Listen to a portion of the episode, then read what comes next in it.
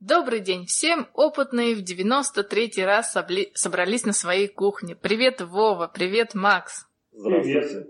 Всем привет! И нам опять есть о чем поговорить. Незаметно пролетел месяц, все мы очнулись от праздников. Во-первых, поздравляем всех с наступившим Новым годом и будем надеяться, что он нам принесет много интересных научных новостей. Ну, начинаем с основных тем.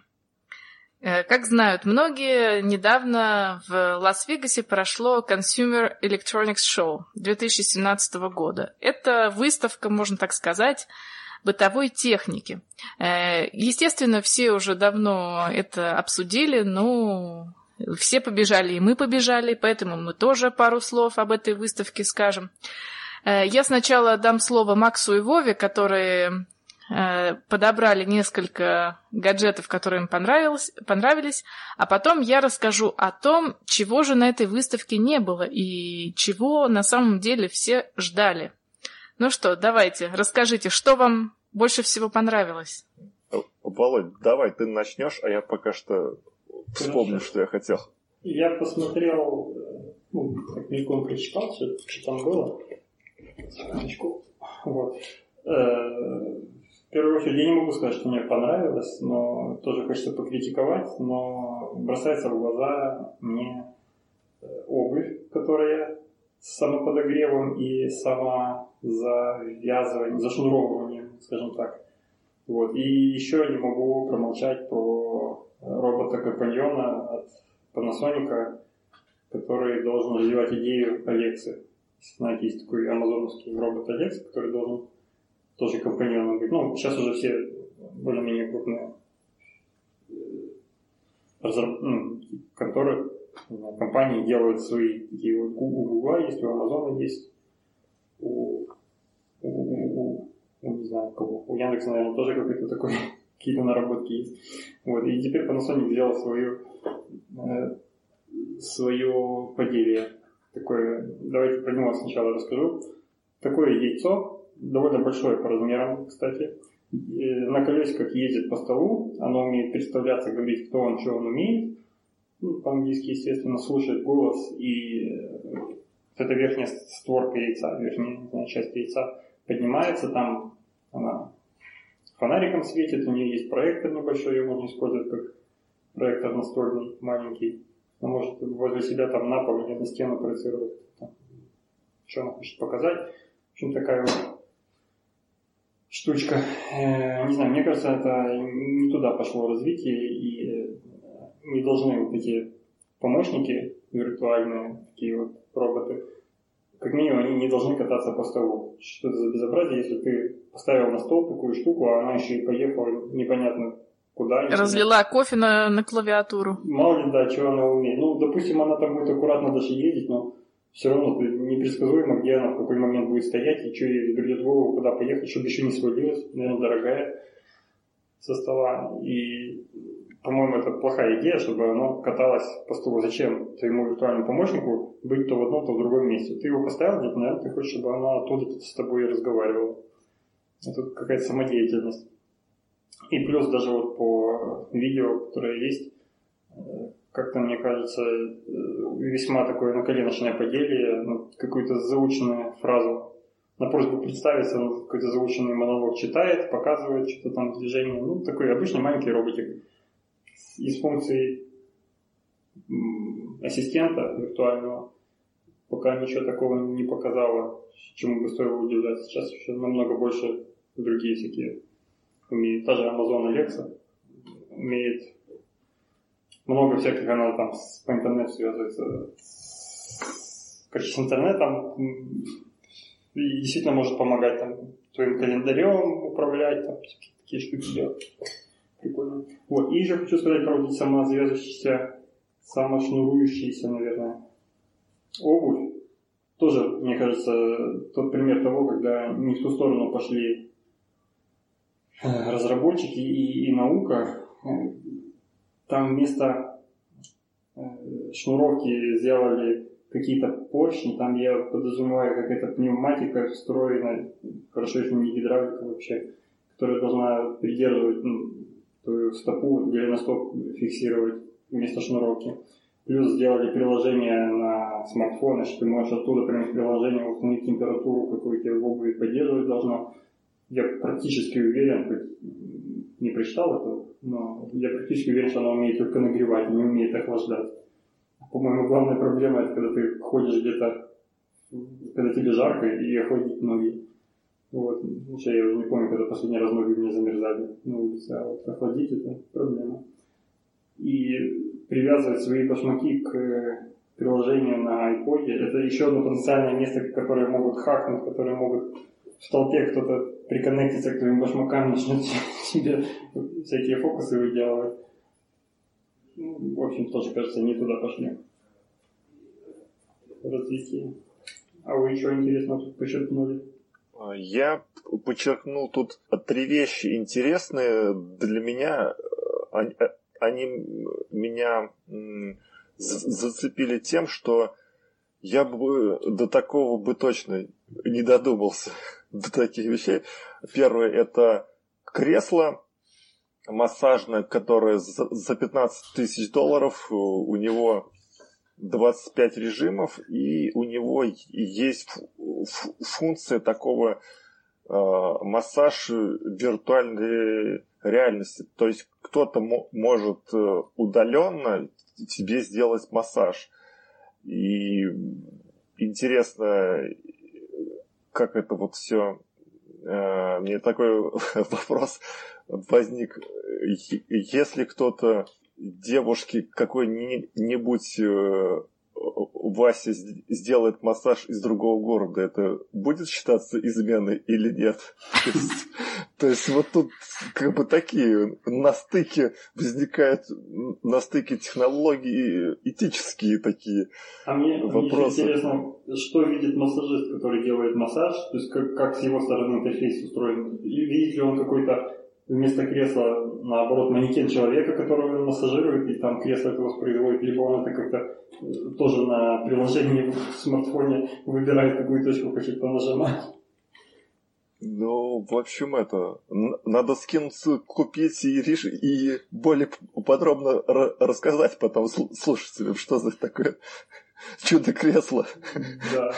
Это первое такое. Но на вид оно такое массивное, добротно сделанное, сразу видно, на 15 тысяч потянет. В общем, интересная такая штуковина. Второе, то, что взбудоражило мое сознание, как такое вообще может быть, это э, молокоотсос для женщин. То есть там такие две штуковины для молодых мам вставляются под одежду. А, такое получается, что добавляется объем в выпирающей части. И говорят, что в общем, полезная такая вещь, э, можно что-то делать по дому, а оно там само как-то от, откачивает молоко. Но тут э, нужно сказать, что это все имеет сложную форму, и как-то надо это потом же мыть. То есть, и может... Плюс там аккумулятор внутри. Не забывайте. Это самое страшное.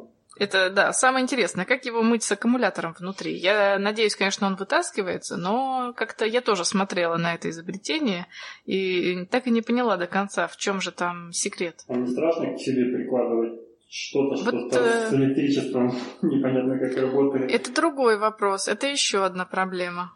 Я так подозреваю, что это устройство могли разработать мужчины, которые ничего не, не понимают в устройстве женского организма, в каких-то вот тактильных вещах, и, и ни одна женщина не, не оденет эту штуковину. Я подозреваю, что такое вот оно может иметь место. И... Ну, извините, да. справедливости ради, ради уже есть какие-то молокоотсосы давно, и они, я так понимаю, используются широко молодыми мамами. Там, я, правда, не знаю технологий, то ли они ручные, то ли они в розетку, что еще страшнее втыкается.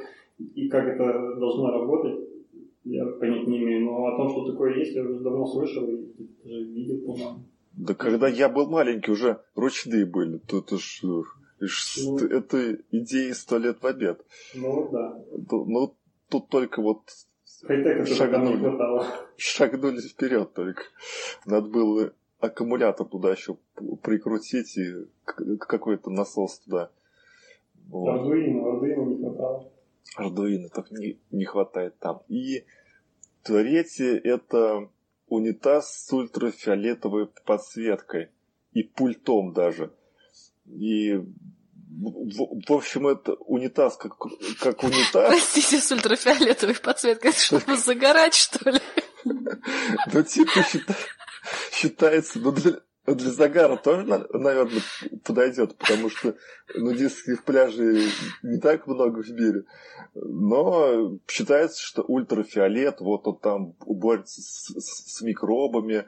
Но хотя, с другой стороны, ну откуда это вот все взялось?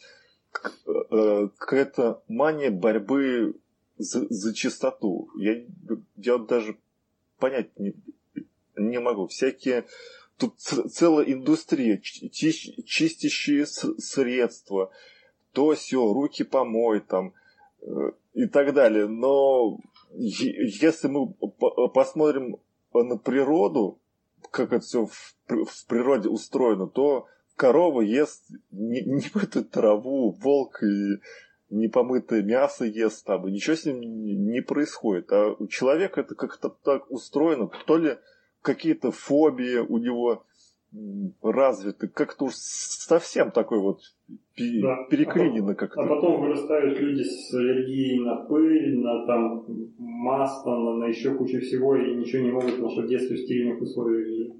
Поэтому я ешьте землю и руки не мойте после того, как вы копали в земле. Я в детстве ел землю и не только землю, и все нормально вроде бы. Тут уже здорово. И вы... Я тут тоже плюсую Макса, я хочу напомнить еще раз свою любимую присказку, что посмотрите на цыган, они вообще ничего никогда не моют, и, и тем не менее живут здоровее, их ничего не берет. И, и нас переживут. И тут я вспомнил про эти разные унитазы, как э, начальник рассказывал, как он ездил в Японию, и зашел он в их туалет, и там было много кнопок разных, музыка играет, он рассказывал, как он реально боялся нажать не на ту кнопку, потому что не знал, что у них считается приличным. И вдруг запоет караоке, да? Да, или еще что-нибудь там прищемит куда-нибудь. Так что тут прям целое дело. Это вот э, три вещи, которые меня так поразили. Ну, еще тут есть, мне было, мне было интересно э, прочитать про то, как э, есть, э, если есть э, среди слушателей любители 100-дюймовых LCD телевизоров, то есть вот как раз альтернатива. Это проекторы, которые стоят 25 тысяч долларов. Вот, вот обычный телевизор 100-дюймовый, он стоит 60 тысяч рублей. Такой наверняка у Н в каждой комнате стоит. Но Конечно. можно, но можно сэкономить и поставить проектор. И говорят, что будет все то же самое, там мощно и ярко все передается, все. Даже если проецировать на ковер? Ты уж там постели что-нибудь, простыню хотя бы. Что, что за ковер махровый? С узорами. С узорами, да. Ну, то есть, вот интересные такие там были моменты, вот это, то, что мне, мне так э, впилось в сознание, я с вами поделился. Но у меня, знаете, создалось такое впечатление, что где-то за три месяца до этого шоу все руководители больших компаний собрались в панике и стали у своих сотрудников спрашивать, что же будем показывать, что же будем показывать. И сделали, знаете, такой мозговой штурм и решили, давайте возьмем предмет, который еще не сделали умным, и сделаем его умным. Вот мне кажется, 90% того, что было там представлено, было создано именно э, э, по этому сценарию. И знаете, для меня теперь фраза «разговаривать с унитазом» она больше не имеет смысл, связанный с алкогольным опьянением, она теперь понимается буквально. Потому что еще э, представили на этой выставке унитазы с голосовой поддержкой. В общем, э, умные унитазы — это, мне кажется, уже финал развития бытовой техники. Вдруг зачесалась, и ты унитазу диктуешь левее, выше, ниже, правее, вот там почеши, спасибо. А вообще я хотела сказать о том, чего не было. Вы знаете, все вот эти умные кор... поилки для котов и прочие ботинки, они, естественно, не работают без источников энергии. И многие по опросам ожидали увидеть какие-то прорывы в области аккумуляторов. Но, увы, судя по тишине в прессе, я сама долго искала какие-то отзывы, что-то интересное, и увидела, что, собственно, ничего нового там представлено не было. Единственная была заметка про гибкий аккумулятор от Panasonic, но понимаете, в чем проблема? То, что он, э, во-первых, невозможно его заряжать обыкновенной зарядкой, потому что там просто он настолько тонкий, что там просто места нет, куда э, зарядку воткнуть. Поэтому заряжаться он будет только через, э, только индуктивно. Но проблема в том, что еще что он настолько тонкий и там настолько маленькая емкость, что использовать это можно только в каких-то совершенно специфических э, применениях. И вообще, почему же такая большая проблема создать гибкие аккумуляторы? И вообще, почему до сих пор нет гибких телефонов, а, гибких дисплеев и так далее? Проблема в том, что если мы говорим об аккумуляторах, если мы будем его сгинать туда-сюда, в его оболочке появляются трещины. А все, что внутри аккумулятора, если оно начинает взаимодействовать с воздухом, все там превращается в тыкву. И в лучшем случае аккумулятор просто перестает работать, а в худшем случае начинает выделять еще и вредные газы. Поэтому самое сложное в этом это создать вот как раз такой гибкий, э, гибкий, гибкую упаковку, которая бы, в которой бы не было этих трещин. И вот э, я смотрю на аккумулятор Panasonic и вижу, что там огромная такая толстенная оболочка прозрачная, и внутри маленький-маленький аккумулятор. Поэтому для меня это не является таким уж прорывом, но, в общем, с батарейками все было грустно. Да, печально. Сгибать их по-прежнему нельзя? Э, их можно сгибать, но всего тысячу раз, и причем тут, опять же, как, как мерили то, что их можно сгибать тысячу раз? Э, возможно, их просто тысячу раз согнули и тут же померили емкость. Хотя на самом деле лучше, наверное, все-таки подождать некоторое время, потому что если есть какие-то микротрещины, воздух туда будет заходить достаточно долго. Поэтому я не знаю, как их э, померили, но Panasonic обещает, что они скоро выйдут в продажу, поэтому, возможно, они их и померили как надо. В общем, посмотрим. Ну, это не Samsung, взрываться не должно. Да, и там настолько маленькая емкость, что я не думаю, что там что-то может, э, что, что там это особо опасно. Понимаете, чем больше емкость, тем больше э, проблем. А тут э, просто, ну, она, она, она совсем маленькая. Вот. А, а почему ничего не было представлено нового? Читайте мою статью на Geek Times, почему за 25 лет ни, никаких новых материалов для батареек не появилось. Будем читать. Так. Будем читать. Так, ну что, поехали дальше. Дальше тема, я ее специально подобрала для Макса, потому что для меня это какой-то получился фокус. Макс, расскажи, пожалуйста, что это Акустическая левитация, я правильно это поняла? Ну, можно и так сказать. Статья из журнала Science Daily. Так, сейчас нужно найти, кто, кто, кто это сделал. Это Марзо а, из, по-моему, из, из Гарварда, да, по-моему, человек. Так, а, а, нет, нет, нет, это из университета Навара, Навара да. Что сделали? Тут такая есть э, фотография, стоит мужик такой, в руке у него э, устройство пох, по, похожее на вантус для прочистки труб.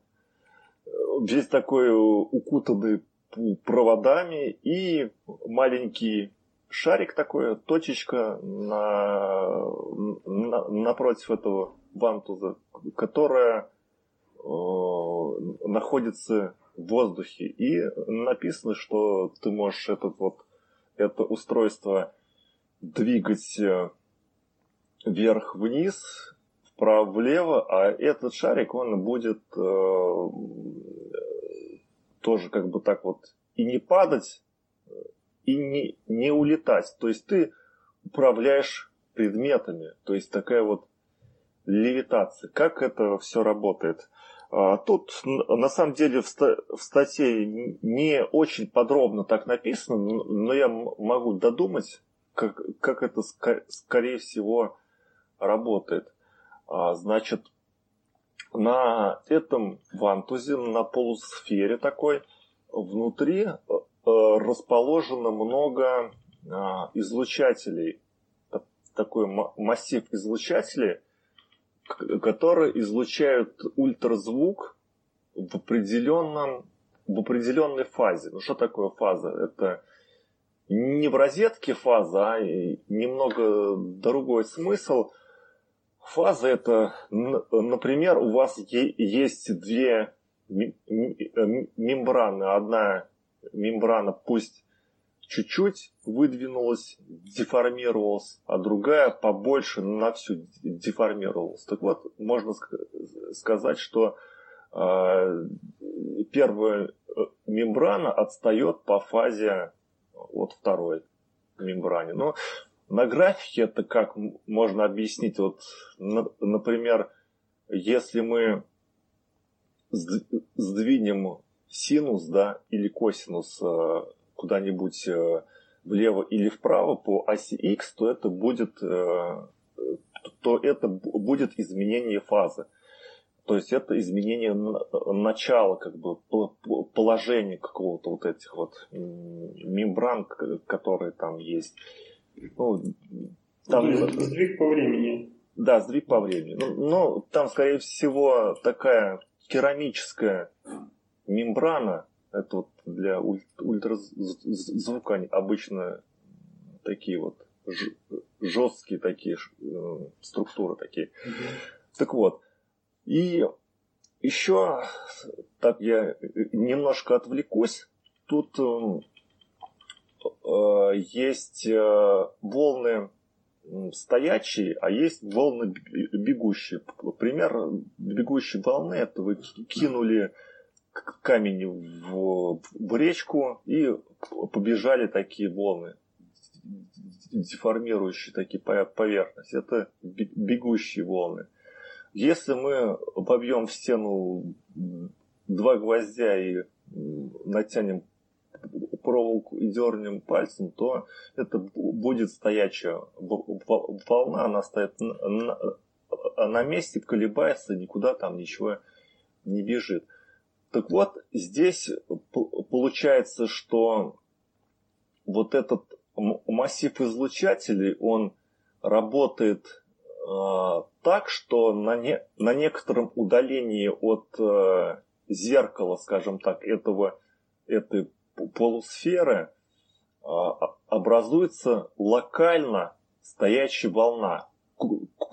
Кусочек такой стоящей волны – и этот шарик, он никуда не двигается э, относительно этой полусферы. Написано, что это на самом деле сложная задача. Также в статье написано, что они напечатали 3D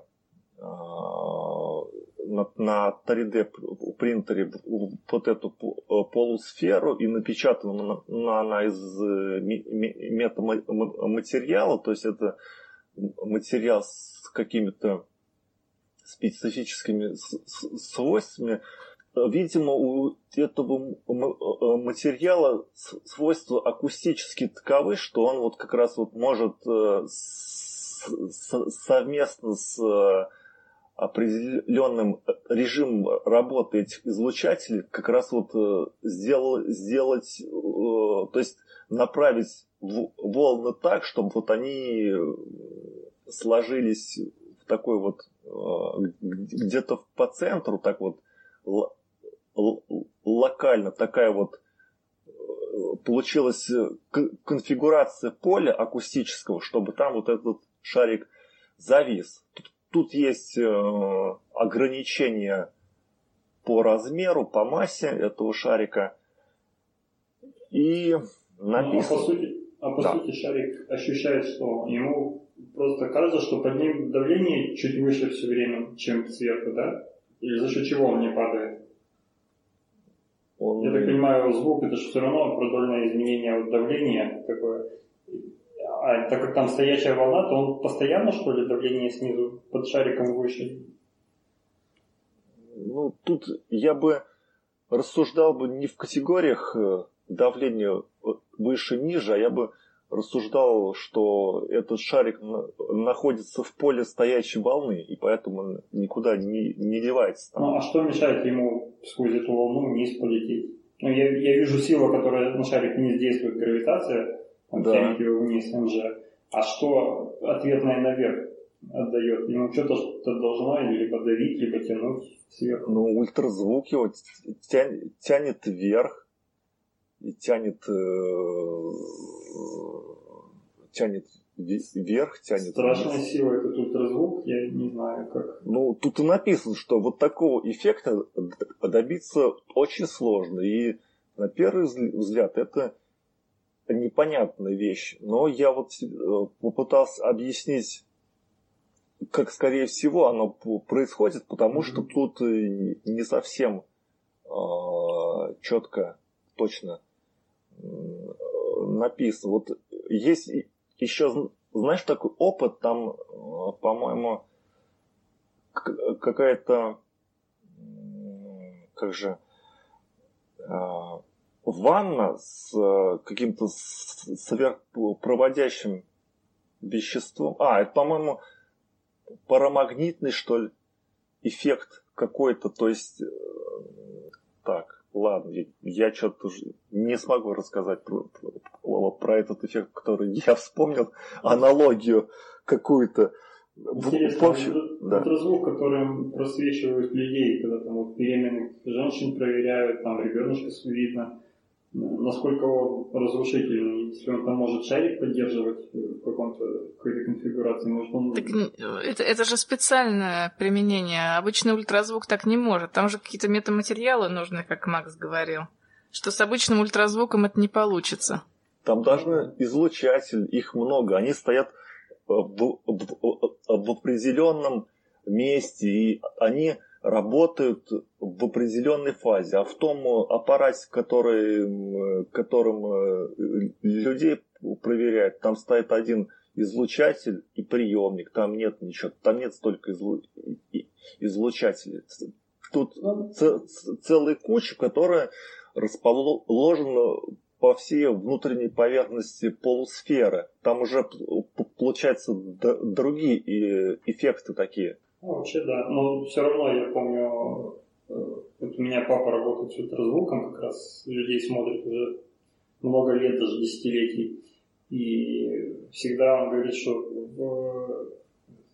к аппаратам всегда идут вот методички, там как пользоваться, и написано, чтобы врач всегда работал в перчатке, а не голой рукой. Видимо, какое-то разрушение, хотя бы минимальное, накопительное должно быть, там есть.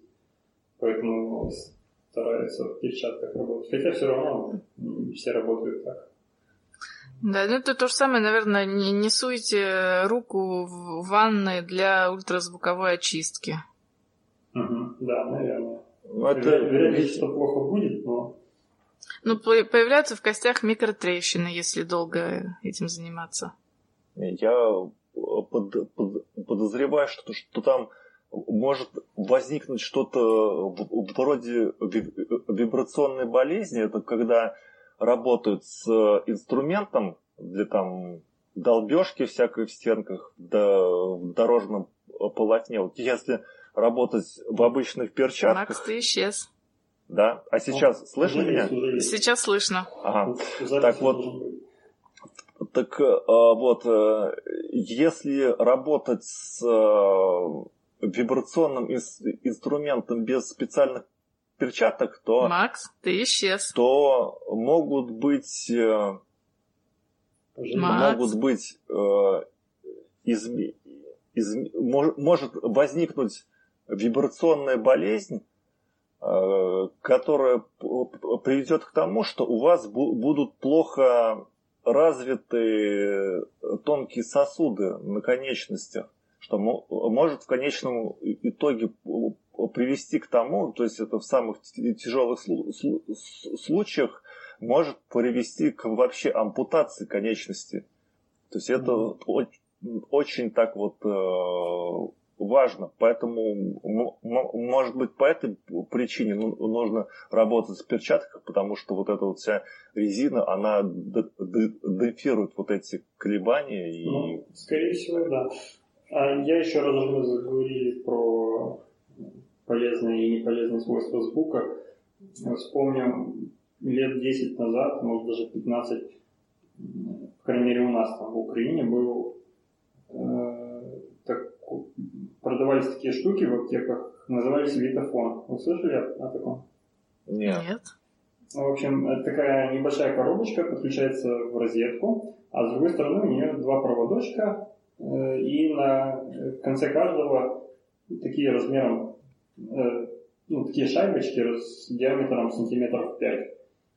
Э, и ты выбираешь режим, который ты хочешь, там разный режим звука. И эти шапочки прикладываешь к больному месту, причем их надо прикладывать не соосно, а вот под углом 90 градусов. Чтобы они там, если коленка, что-то с проблем с коленом, то так вот под 90 градусов, либо там э, нос заложило, ты к носу прикладываешь. И оно начинает звучать разными звуками, ну там, начиная вот ну, от такого, который ну просто довольно высокий звук, э, Хотя нет, оно и низкий тоже умело. И с низкого так вверх по чуть-чуть повышает, повышает, и там до ультразвука такого, что уходит за грани слышимого, и потом обратно спускается. И разные вот такие вот режимы туда-сюда.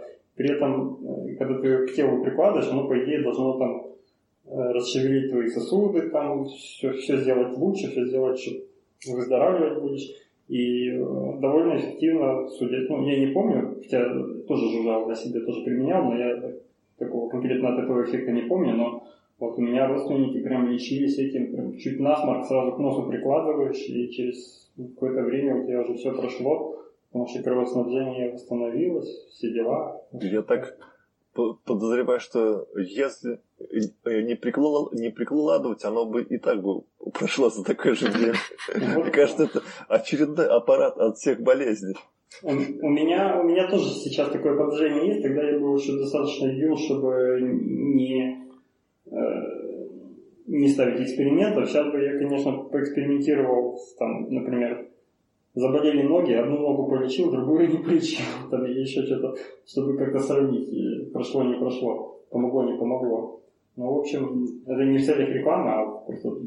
Но эффект чтобы... плацебо никто не отменял. Да, да, да, однозначно. Ну так вернемся к нашему, к нашему аппарату по, по левитации. Написано, что компонентах э, есть Arduino, и эта вся штука будет стоить на Амазоне 70 долларов, и каждый самодельщик может дома сделать такую штуку и показать бабушке такие вот эффекты. Так что... А чтобы поднять бабушки, какая нужна мощь... бабушку, какая нужна мощность? Бабушку. Тут уже я боюсь, Потому что, что, знаешь, э, пластмассовый шарик, конечно, это одно, но хотелось бы что-нибудь посущественнее бы поднять. Я думаю, то, что будет поднимать бабушку, ну, нужно к 70 долларам прописать 3-5 э, нулей, и тогда она поднимет бабушку. А ты знаешь, а, а у меня другое, другое решение, чтобы не так дорого было, можно было поднять бабушку. Надо просто плотность среды увеличить. То есть это надо делать не в воздухе, допустим, а в воде или там в какой-нибудь более плотной среде, тогда, скорее всего, стоящая волна будет еще больше эффект делать, можно будет поднять бабушку. С другой стороны, бабушка в этой среде будет весить меньше. Поэтому можно что-нибудь придумать. Слушайте, а вот если кто-нибудь решит вот, эту, вот этот вантус приложить к уху, у него раз, разорвет барабанную перепонку? Ну, не знаю, я бы не советовал, конечно. Что ж, надо приложить, а потом спросить, что стало. Дело в том, что может не только барабанную перепонку, а вдруг она там сфокусируется где-то за ухом, внутри, где-то в мозгу. И да, и все. В принципе, к голове прикладываешь, и у тебя начинает... В общем, я надеюсь, что, это, что эта штука выйдет с, с подробной инструкцией, чего нельзя делать с, этой, с, с этим прибором. Наверное. Дальше. Ну я ладно. надеюсь, что эта штука вообще не выйдет в таком виде. Да, ну я тоже, если честно, что-то мне доверие не внушает вот такая вот э, штуковина в, в руках любителей. Ну, идем дальше. Давайте э, следующую тему. Это последняя тема из наших основных тем. Мы давно не говорили о дронах, потому что, казалось бы, что о них говорить? Летают, батарейки мало, они уже и пиво поднимали, и людей поднимали. Но оказывается, я как э, недавно слушала радио BBC, и там в одном из э, подкастов говорили о том, что на сегодняшний день одним из самых быстро развивающихся бизнесов является защита от дронов. Поэтому хотелось бы поговорить не о самих дронах, а как раз о том, как от этих дронов можно защищаться. И я нашла статью на, в журнале «Популярная механика» о том, что какие методы существуют. Э, Во-первых, это э, есть такая компания, которая называется э, Drone Shield, которая, можно сказать, сделала, если это можно так назвать, радар для антидронов. Э, Вы, коллеги, смотрели, как это работает? Потому что для меня это сложно объяснить, как оно работает. Давай я, я расскажу. Давай. Это, по сути, такой микрофон. То есть он такое устройство, оно э, состоит из э, следующих частей. Там есть микрофон, который улавливает шум. А, Есть э, Wi-Fi, который передает данные. И есть э, модуль, который это все обрабатывает. У него есть, как я э, понимаю, шаблоны шума разного, которые со- соответствуют ра- ра- ра- разным моделям дрона, дронов. Он, значит, распознает этот прибор конкретно модель э, дрона и передает э, данные, что вот такой-то, такой-то есть на, периметре. Стоит это все, это, все эти штуки стоят от э, тысячи долларов и до там вплоть до 100 тысяч долларов. Вот. Я так понимаю, что это просто такой сигнализатор, что э, там внимание, дроны в воздухе, давайте их сбивайте или там что-то с ними делать. И тут в ста- в статье написано, что были э, прецеденты или потенциально, что ли, могут быть, что дрон может подлететь к самолету, к самолету на взлете, попасть к нему в двигатель, и самолет упадет. Вот. Я слышала еще одна система защиты. Это как раз вот распознать, что невдалеке дрон, и отключить его камеру и сигнал э, GPS.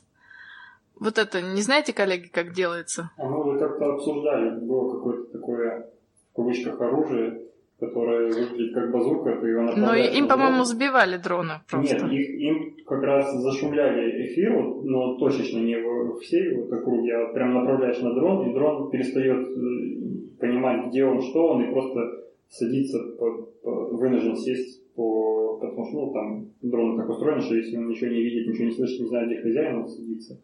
И вот такие вот штуки для посадки. Мы еще тогда говорили, что проще дрона на веревочках отпускать, и если видишь, что он перестал слушаться, веревочку тянуть обратно, чтобы не потерять его.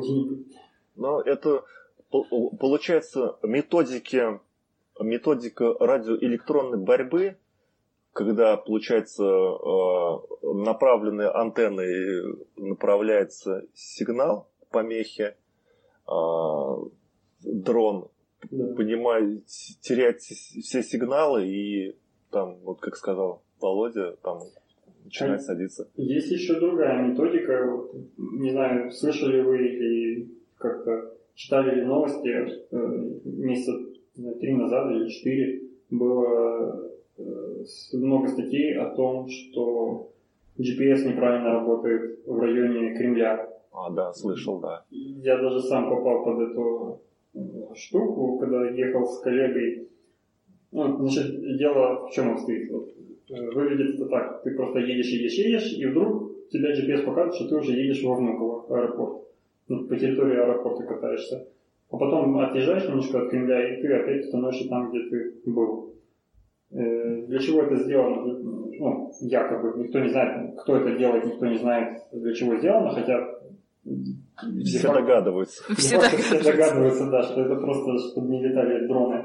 Э, как это должно работать, это следующим образом. В, во всех дронах сейчас китайские чипы есть, и в китайских этих чипах э, вшиты э, координаты GPS э, всех аэропортов, ну или там крупных аэропортов, известных китайцам, э, чтобы они не могли летать над аэропортами как раз для этих целей, чтобы они не попали в самолет на взлете, на посадке и ничего там не поломали. Это действительно запрещено летать над аэропортами.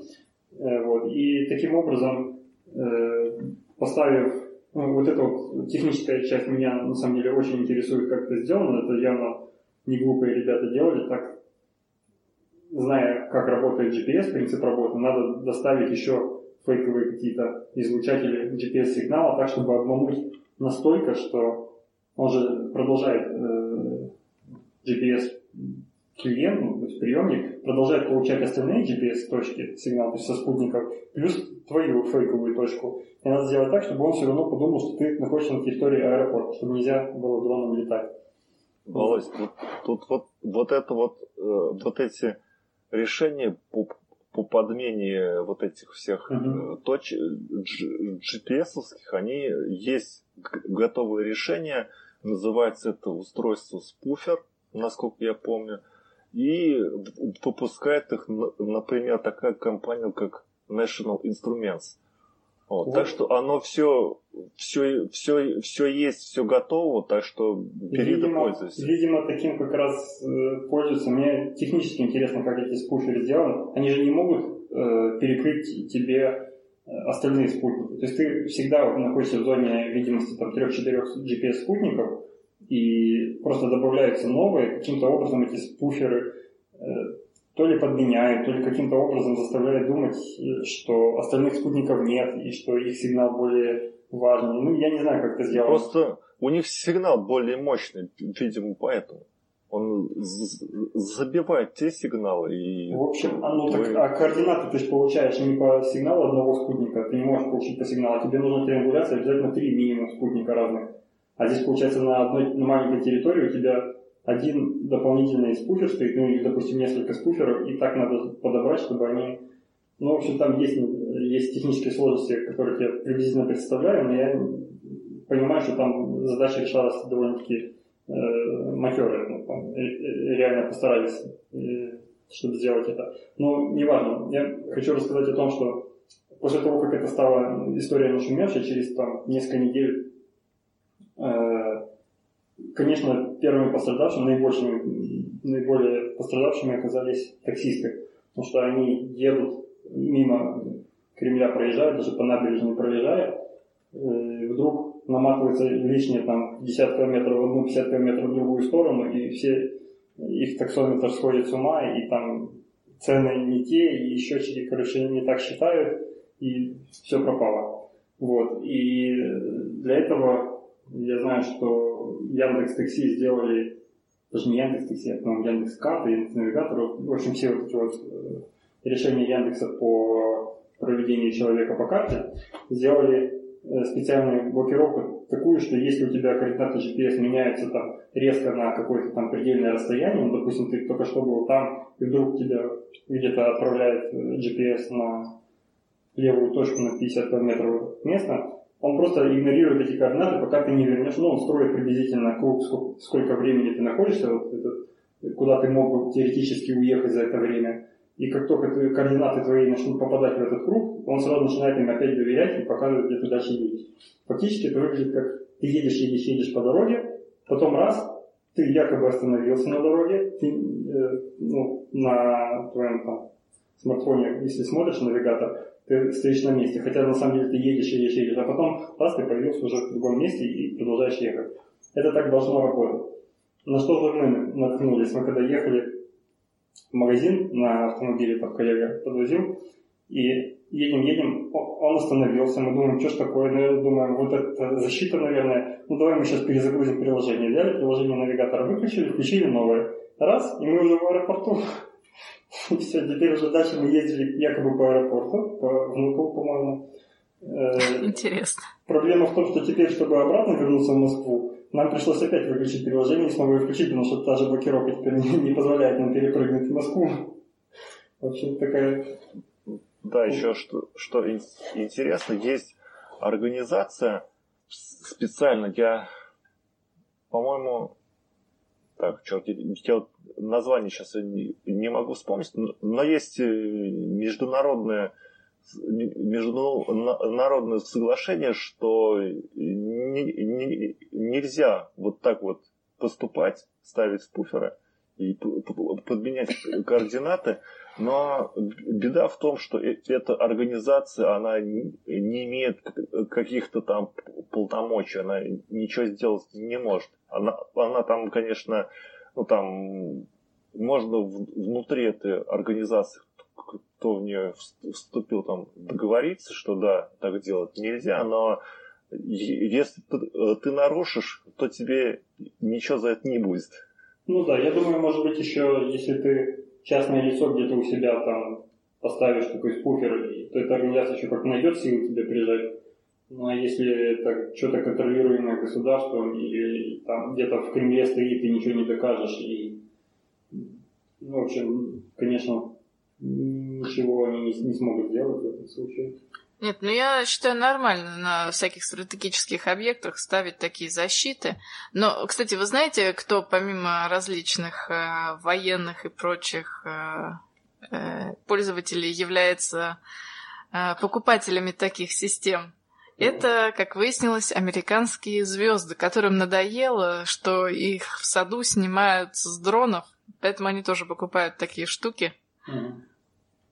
Но я считаю, что это неправильно, это костыльное решение, потому что оно решает конкретную проблему, но приносит много новых проблем. Опять же, я говорю, с такси невозможно теперь, такси, которое едет через центр, оно не может правильно посчитать цену для пользователей такси. А это, ну, пользователей такси очень много, там миллионы людей все время. Ну, хотя да, в центре, возможно, это смысла не имеет, но на всяких атомных станциях, мне кажется, это по, по ним же такси не ездят. Решать надо просто по-другому. Ну, ладно, на атомных станциях нет, но может быть там те же атомные станции, там два блока строят, два блока работают, третий блок строится, и там на каком-то оборудовании есть GPS, там что-нибудь, не знаю, мы поля уже вспахиваем по GPS. Помните эти новости? Может быть, там какие-то краны тоже ориентироваться должны по GPS, и эти краны вдруг, получается, невозможно использовать на этой атомной станции. А есть, а есть ли альтернативы какие-нибудь? Мне кажется, это правильнее решать было бы, опять-таки, через э, сделать какую-то в общем, добавить гибкости в ту прошивку, которая запрещает летать над конкретными местами, чтобы какая-то ассоциация контролировала, чтобы не только над аэропортом мешать летать, а и над там, атомными станциями, Кремлями и так далее. И четко вносить вот эти вот зоны, там нельзя летать. Но GPS пусть работает, просто пусть дроны не могут там летать. А, то есть, чтобы он конкретно распознавал, что это именно дрон, а не трактор с GPS едет. Э, да, в общем, тогда, скорее всего, появятся всякие подпольные дроны с GPS-модулями из трактора. С этим придется бороться, но как минимум ты не будешь нарушать соседей, ну, не будешь делать вот эти костельные решения, которые в соседних э, областях будут мешать всему. Ну, я еще вот думаю, почему бы не сделать, не поставить э, вдоль того же Кремля, допустим, там вдоль дороги серию Wi-Fi точек, обычные Wi-Fi точки доступа, пускай они даже будут с, пароль, э, с паролями и интернетом их не будет, но они просто будут сигнал Wi-Fi излучать, и по ним тоже умеют навигаторы, ну, вообще все девайсы, у которых есть Wi-Fi сейчас, умеют довольно четко позиционироваться. Пусть бы расставили вдоль э, дороги и научили приложение, в случае, если у нас получается вот такой вот фейковый сигнал, и явно тебя перебрасывает куда-то за 50 километров, пусть переключается на позиционирование по Wi-Fi временно. И поехал дальше по Wi-Fi и нормально. У меня в черте города, у меня на девайсе нету, нету GPS, но есть Wi-Fi. И в черте города я здесь себя нормально вижу, даже если езжу в общественном транспорте, включаю и вижу, где я еду, при том, что вот GPS нет. Просто этих Wi-Fi точек настолько много сейчас, что ими можно вполне заменить э, в таком густонаселенном районе. Вполне а к дрону это Wi-Fi ресивер нельзя прикрутить, потому что... Думаю, же... можно.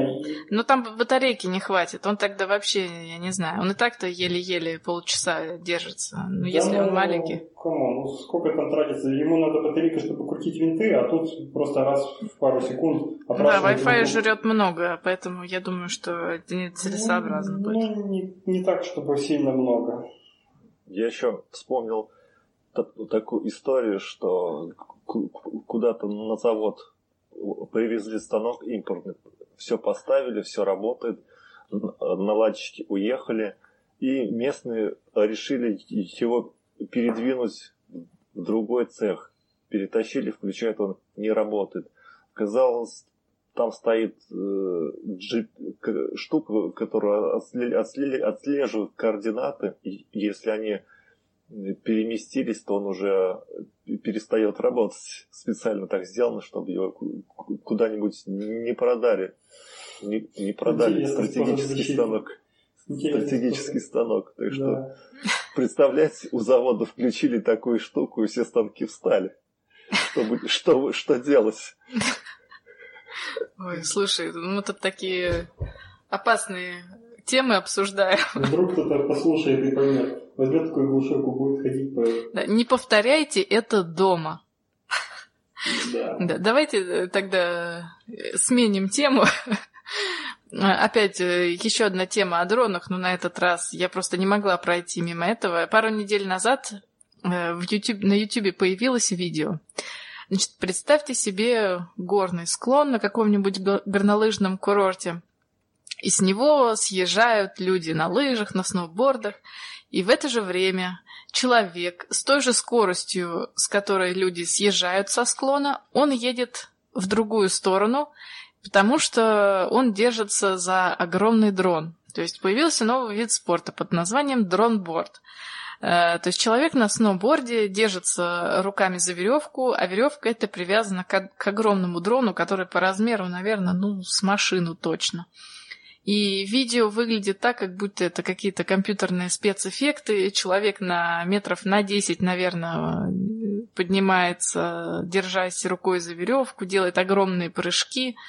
В общем, э, красота невозможная. Единственное, что если такая махина рухнет, то все это э, чревато несчастными случаями. Естественно, все это делал каскадер, то есть э, на специально выделенных площадках. В общем, в массы это, конечно, не пойдет, но просто так для, для красивого видео советую посмотреть.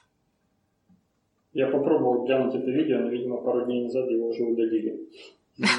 Видно, кто-то попробовал. И поэтому я погуглил и нашел другое видео. А мне Там... напомнил, мне напомнил это э, другой вид спорта, когда спускается на лыжах с э, гор, но при этом с парашютом. Специальный небольшой парашют, который не призван тебя поднять, он тебя не может поднять, но он поддерживает, при этом можно делать гигантские прыжки, перепрыгивать скалы там и, и чувствовать себя, в общем, я не помню, как называется этот вид спорта, правда, но... А, я... Есть, я, я, по-моему, знаю, как он называется. У меня приятель хотел...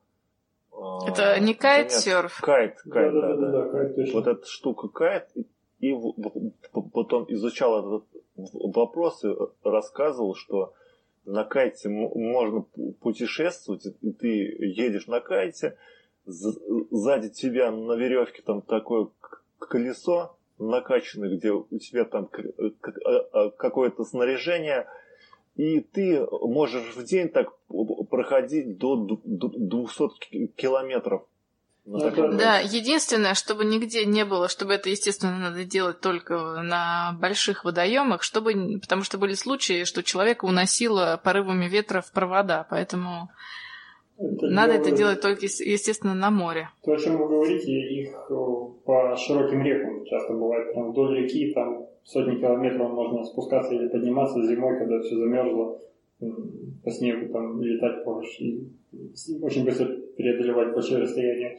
А то, о чем я говорю, это горнолыжный, замена горнолыжному спорту, когда наверх ты поднимаешься на вертолете, если это сложно доступные участки какие-то, либо на подъемнике обычно, ну про подъемники я не знаю, не видел таких случаев, когда с этими кайфами на подъемниках были, там все оборудовано под обычные лыжи.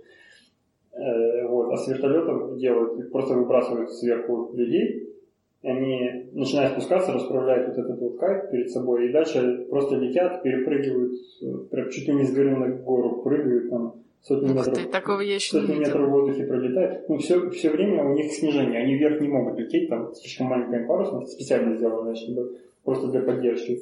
И это как горнолыжный спорт ну, для быстрого спуска, но при этом можно такие спускаться в тех местах, где обычные лыжи горные не подойдут, потому что ну, там фрагмент там, с лесом под тобой или там скалы в каком-то месте, и ты не можешь по ним просто спуститься.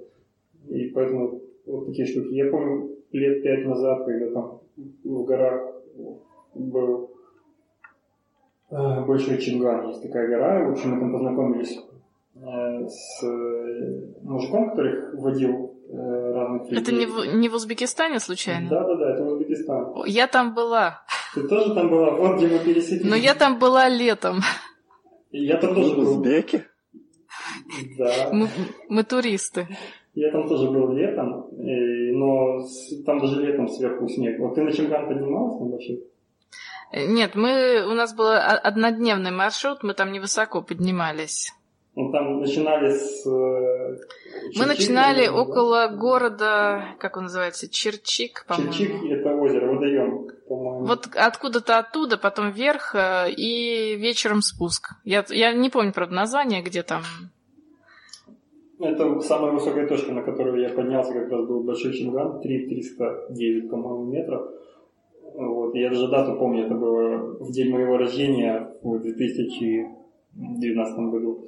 Ну, неважно. В общем, э, там мы познакомились с человеком, э, Григорий Требус, Требуховский, Требесовский, как-то так. Э, О нем, че- почему я упоминаю фамилию, потому что там о нем даже на ютубе есть всякие упоминания. Он живет там буквально под горой, в какой-то кибитке, в каком-то там вагончике, и водит экскурсии летом, а зимой приезжают там всякие э, иностранцы, прилетают на вертолетах прямо вместе с ним, и он им показывает склоны, где-то можно на лыжах кататься, у него там много всяких призов по скоростному подъему, скоростному спуску, э, соответственно, на лыжах.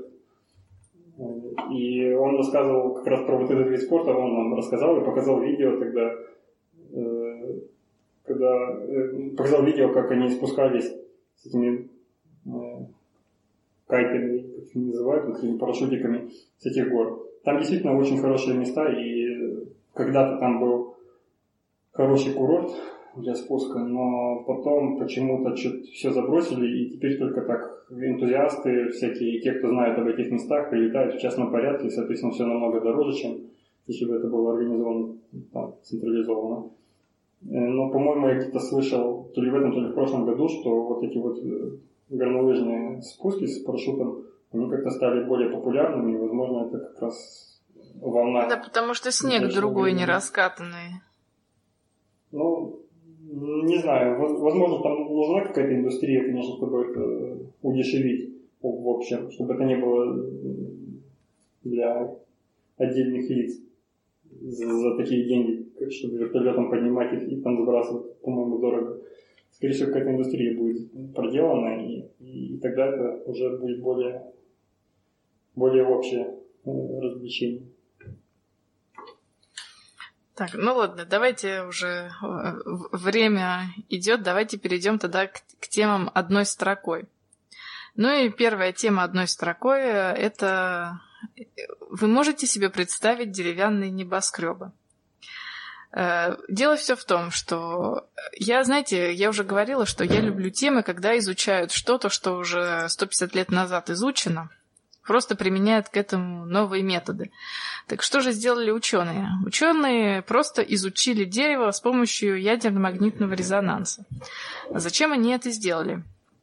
А дело в том, что э, в дереве есть, точнее, в клеточных стенках э, древесных клеток есть э, два компонента. Это целлюлоза и ксилан. И до сих пор ученые не знают, как эти два вещества друг с другом взаимодействуют. Потому что волокна целлюлозы – это такие прямые, толстые э, трубки, можно так сказать.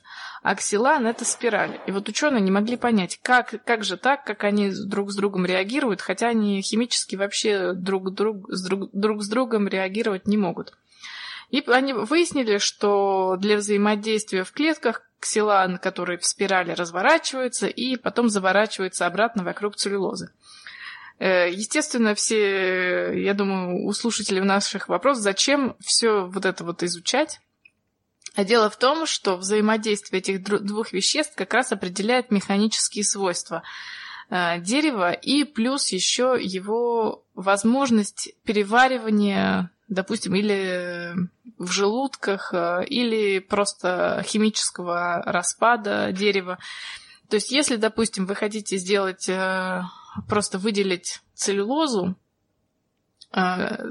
чтобы изучить то есть изучение вот этого взаимодействия поможет вам более дешево э, выделять целлюлозу.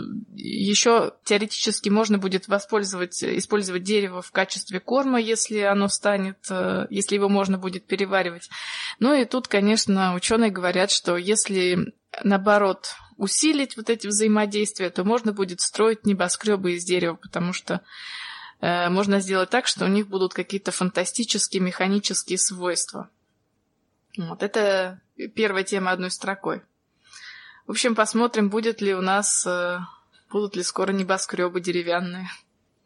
Я когда, я когда вспоминаю про деревянные небоскребы, что-то мне вспоминаются всякие бамбуковые высокие вот такие леса, построенные где-то там в фильмах с Джеки Чаном, где он на них прыгает, там всех убивает, и потом эти все бамбуки очень гнутся, но никак не ломаются. По-моему, из бамбука можно хоть сейчас строить небоскребы они какие-то. Ну, желательно, чтобы они тоже не гнулись и... Они будут шататься, но не улыбаются. Вот. И следующая тема одной строкой. Э, НАСА опубликовала планы на ближайшие годы. Это, Вов, специально для тебя тема. Специально для меня, я ее плохо подготовил, это мельком пролистал, но, в общем, тема... Э... В общем, планы у них хорошие. Обширные. Да? Обширные. Нет, э, в общих чертах здесь э, НАСА планирует запускать два спутника, Люси и... Как он второй назывался? И Психея, соответственно, в 2021-2023 годах.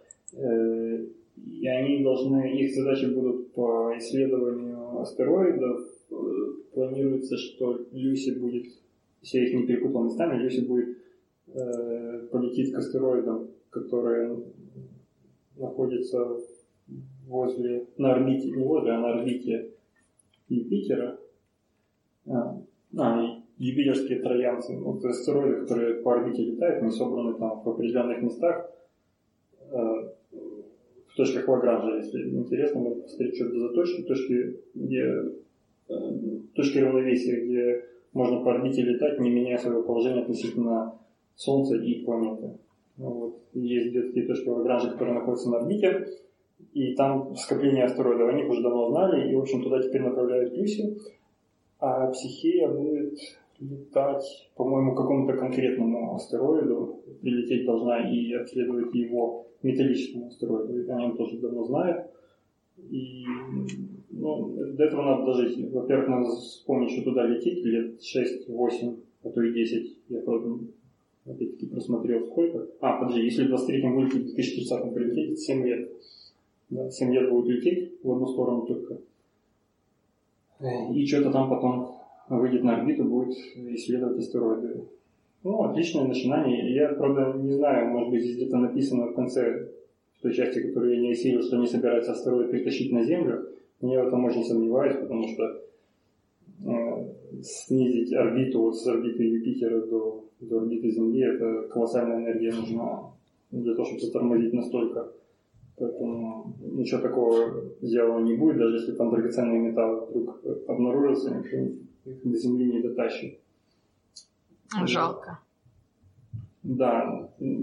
Ну вот такие астероиды большие, то есть это те, которые наблюдаются, вот, о которых мы знаем давно, и там сотни километров в диаметре. То есть у них есть своя какая-то микрогравитация уже, и им можно привязаться. Это будет интересно. Но до этого времени я еще уверен, что мы э, об этой новости, о, о уточнениях и особенно о переносе даты на 5-10 лет вперед, это наверняка как пить дать будет, потому что не все так гладко у нас и сейчас, тем более с, там, связано немножко с политикой, что-то меняется в этих штатах сейчас, поэтому посмотрим, как это будет развиваться. Так что ждем дальше новостей. Но до 2030 ну. мы гарантируем, что дождемся. Это точно. Ну и последняя тема одной строкой – это мини-радиоприемник из алмаза. Я так подозреваю, что это тема для Макса. Да, ты правильно подозреваешь. В Гарварде специалисты из Гарварда сделали из алмаза самый маленький радиоприемник в мире. Если так вкратце, то они использовали так называемый розовый алмаз, но здесь роль приемника играют не сами алмазы, а дефекты кристаллической решетки размером с несколько атомов. Вкратце можно сказать, что радиоприемник состоит из чего? Из э, источника энергии какого-то, из, из, из того, что выделяет сигнал из спектра электромагнитного состоит из какой-то штуки, э, которая преобразует э, из которая получает из радиосигналов какие-то звуковые колебания и каким-то образом из э, звуковых Ой, что-то я напутал уже из звуковых. Из звуковых все уже выше все идет, да. Так вот, здесь в качестве источника энергии используется энергия лазера.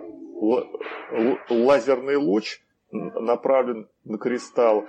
А потом у нас радиоволны преобразуются в красный цвет. Это как бы у нас диод такой в детекторном приемнике, аналог такой.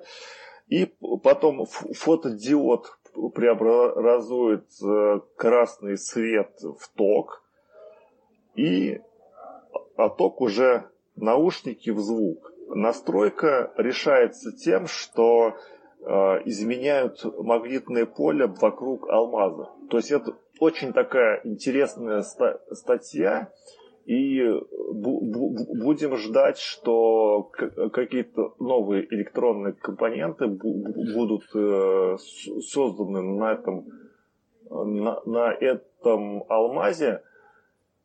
И надо сказать, что это все может работать в очень сложных условиях, например, в космосе или в теле человека. Так что вот Ух ты, здорово. поинтересуйтесь этой статьей прочтите. В общем, есть что почитать такой вот. Да, статья была опубликована на Geek Times. Мы ссылку обязательно приложим в шоу-нотах. Ну и давайте теперь перейдем дальше. Темы слушателей, которые надо, мне кажется, переименовать в темы Немо, которому еще раз большое-большое спасибо за все темы, которые он нам присылает. И первая тема это просто мне мне понравилось, потому что это такая, такое милое изобретение. Японские ученые, как всегда, жгут. Значит, что они сделали? Они заставили тутового шелкопряда управлять маленьким автомобильчиком. как они это сделали? Они поместили вот эту бабочку на шарик, а шарик э, взаимодействует с колесами. И дело в том, что тутовый шелкопряд, он когда чувствует запах определенный, он начинает э, ползти в сторону этого запаха.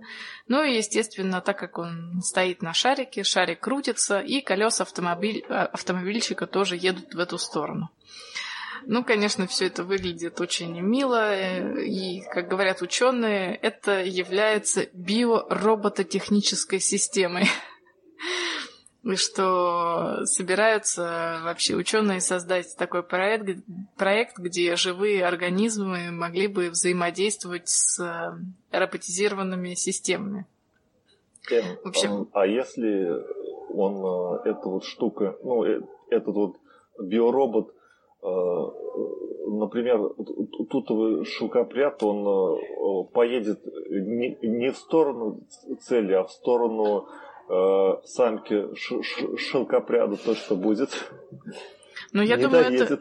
Я, я думаю, это, это учтено. Поэтому тут говорят, что будут их тренировать для распознавания э, других запахов, не только феромонов, а разных, чтобы более точно управлять вот этими животными, или как, э, насекомыми точнее. Ты посчитала это милым, а мне вот я посмотрел видео, мне кажется, это издевательство. Он бедный пытается взлететь, а там сверху его при, придавило чем-то и приклеили какой-то штуки, и под ноги какой-то круглый камень гигантских размеров для него, и, и надо крутить эту тему, и в общем и он ничего не понимает, что происходит, по-моему, это издевательство над насекомыми. Как тут еще? Ну да, я, ну тут я тоже согласна, но просто это, наверное, тот шелкопряд, которого не сварят живьем, чтобы достать из него шелк.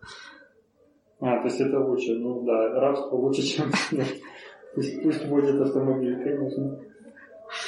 Кто знает, может в будущем такого придумают, такую на грузовики будут сажать и беспилотно там будет сидеть шелкопряд на руле, перебирать его влево, вправо. В Google мобиль посадят и будет Точно. По дороге будут летать грузовики, управляемые тут шелкопрядом. Ну, уже не вот этим, а его потомками, хорошо наученными и выведенными. Да пусть уж собака лучше, и то смысла больше. Собаки, мне кажется, а, они же любят э, в машинах ездить. Мне кажется, им это понравится. Так, и давайте переходим к следующей теме. Во Франции введена в строй первая дорога солнечной электростанции. Увы, тема у меня не открывается, но я расскажу по памяти. Смысл в том, что вместо дорожного покрытия установили солнечные панели, которые достаточно плотные, и надеются, что все это позволит выработать огромное количество электроэнергии, у меня единственный вопрос. Построили эту дорогу на севере Франции, где постоянно идет дождь, где солнца мало. Почему они не могли ее на юге построить? Вот у меня. Ну, видимо, на севере это, понимаешь, вызов. Вызов профессионализма. И вот они боролись, потратили, по-моему, 5, да, да, 5 миллионов евро они потратили, и эта дорога в среднем выработает 767 киловатт-часов электричества в день, то есть это все-таки немало. А, а вот в летний солнечный день ее пиковая отдача будет в два раза больше, полторы тысячи киловатт-часов.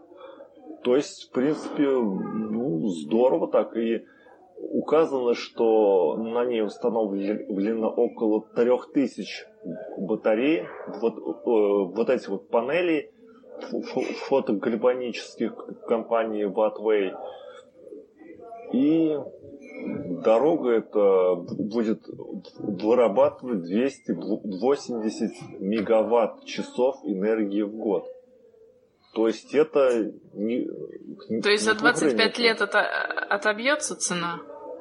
Ну, это пока. Скоро ждем уменьшения стоимости панелей. И будет да, все да, хорошо. Да. А, а, как, а как долго во Франции в среднем живут новые дороги до первого перекрытия их? Когда там Понятия ломается покрытие. Мне кажется, 25 лет никакая дорога даже в хорошо продвинутых странах не проживет, там ей придется перекладывать. И с учетом, еще надо учесть то, что ее надо будет мыть постоянно, потому что, опять же, всякие загрязнения, пыль, все это да. мощность уменьшает. Ну, наверное, будет проезжать ночью один какой-то ночик, как каток зализывает такая штучка, все время ездит после сеансов катка. Вот так же будет проезжать какая-то моющая машина и все это чистить. В общем, Володь, мне кажется, а пока по... дороговато.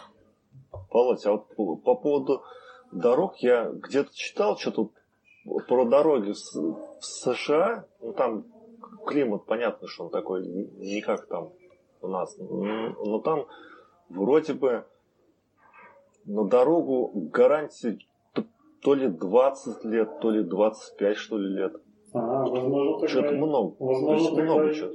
Но эта дорога, видимо, из бетона или асфальта, а тут, получается, панели солнечные, кто их знает, как они поедет там 10 лет по ней, грузовики проездят туда-сюда, и что с ней случится. Или может это дорога для велосипедистов? Я не думаю, что это дорога для грузовиков, потому что, мне кажется, это, это, это скорее... Я, я говорю, у меня, к, к сожалению, статья не открылась, там не написано для какого транспорта это. Явно не, не для гусеничных тракторов. Ну да, да, да, вот тем более, кто-то решит там на танке проехать, столько денег потеряется. А, и, кстати, еще вот написано, что я просто э, открыл ту же статью, но из кэша. У меня она просто тоже не, не открывалась. Я открыл из, из, из кэша Google. Вот. Значит, на, написано, что в, рай, в рамках проекта так называемых солнечных дорог, которые реализуются на территории США, там устанавливаются солнечные вот эти панели на покрытие, на поверхности покрытия автостоянок и городских площадей. Поэтому, может быть, эта дорога, она так для велосипедистов, для ну, я когда тоже так мало думаю. легковых автомобилей есть. Я тоже так думаю, потому что ну, вес, я не думаю, что это выдерживает. Это же деформация какая постоянно. Ну и ладно, если бы колесами под весом, а если там гусеницы действительно проедут, все, по-моему, будет трещать по швам. И, в общем... Трактор ДТ-75. Да. Или отбойником кто-то придет, там пройдется туда-сюда. А еще же надо понимать, что энергию надо собирать, какие-то аккумуляторы заводить. Или, ну, в общем, там еще должна быть коммуникация проводов а там. А там стоит что-то уже, что вот как раз в ближайший городок отправляет всю энергию, и стоит там табло, которое показывает, сколько там нажгли, сколько получили. А лучше, бы, лучше бы фонари рядом сделали, которые на этой же энергии светят. Сразу же индикация была бы, когда загрязнилась, если вечером уже темно, а фонарь тускло светит, значит надо помнить. И, и сама такая самоокупаемая дорога была бы. Вы знаете, мне кажется, эту тему надо добавить в те темы, которые мы периодически снова... Возвращаемся? Э, да, к которым мы опять возвращаемся, и посмотреть, что с этой дорогой стало через год. То есть мы такую закладочку сделаем, и через год вам расскажем, что с этой дорогой произошло, и как с ней работают, как ее моют, кто по ней ездит, и поводу... существует ли она. По поводу этой новости у меня воспоминания где-то неделю назад где-то промелькнул твит с картинкой э, про Степ на вот эту тему. Э, дорога с солнечными батареями, и там картинка разделена на левую и правую часть. Слева это во Франции дорога и там солнечные панели, а справа это русская дорога, там огромная выбоина, в ней засыпан строительный мусор, и там лежит батарея обычно. Это наша реализация дороги с батареями. Просто чтобы яму засыпать. Да, давайте эту сделаем картинку э, к шоу-нотам нашего Может выпуска. Давай, ты главное отыщи в болоте эту картиночку. Хорошо. Если найдешь там. Да. Ну и последняя тема, тема слушателей. Разработано органическое покрытие для овощей и фруктов. Значит, ученые разработали покрытие, которое наносите на фрукты, и они гораздо медленнее портятся. А, что же это за покрытие? как утверждают ученые, никакой в них э, синтетики нету. Э, э, сделано это покрытие из ингредиентов фруктов, которые просто собрали и сконцентрировали. Ну, у меня тут, естественно, одно такое, один вопрос. Дело в том, что во фруктах содержатся не только полезные вещества, но еще и вредные, которые в очень маленьких количествах ничего, никакого вреда не наносят.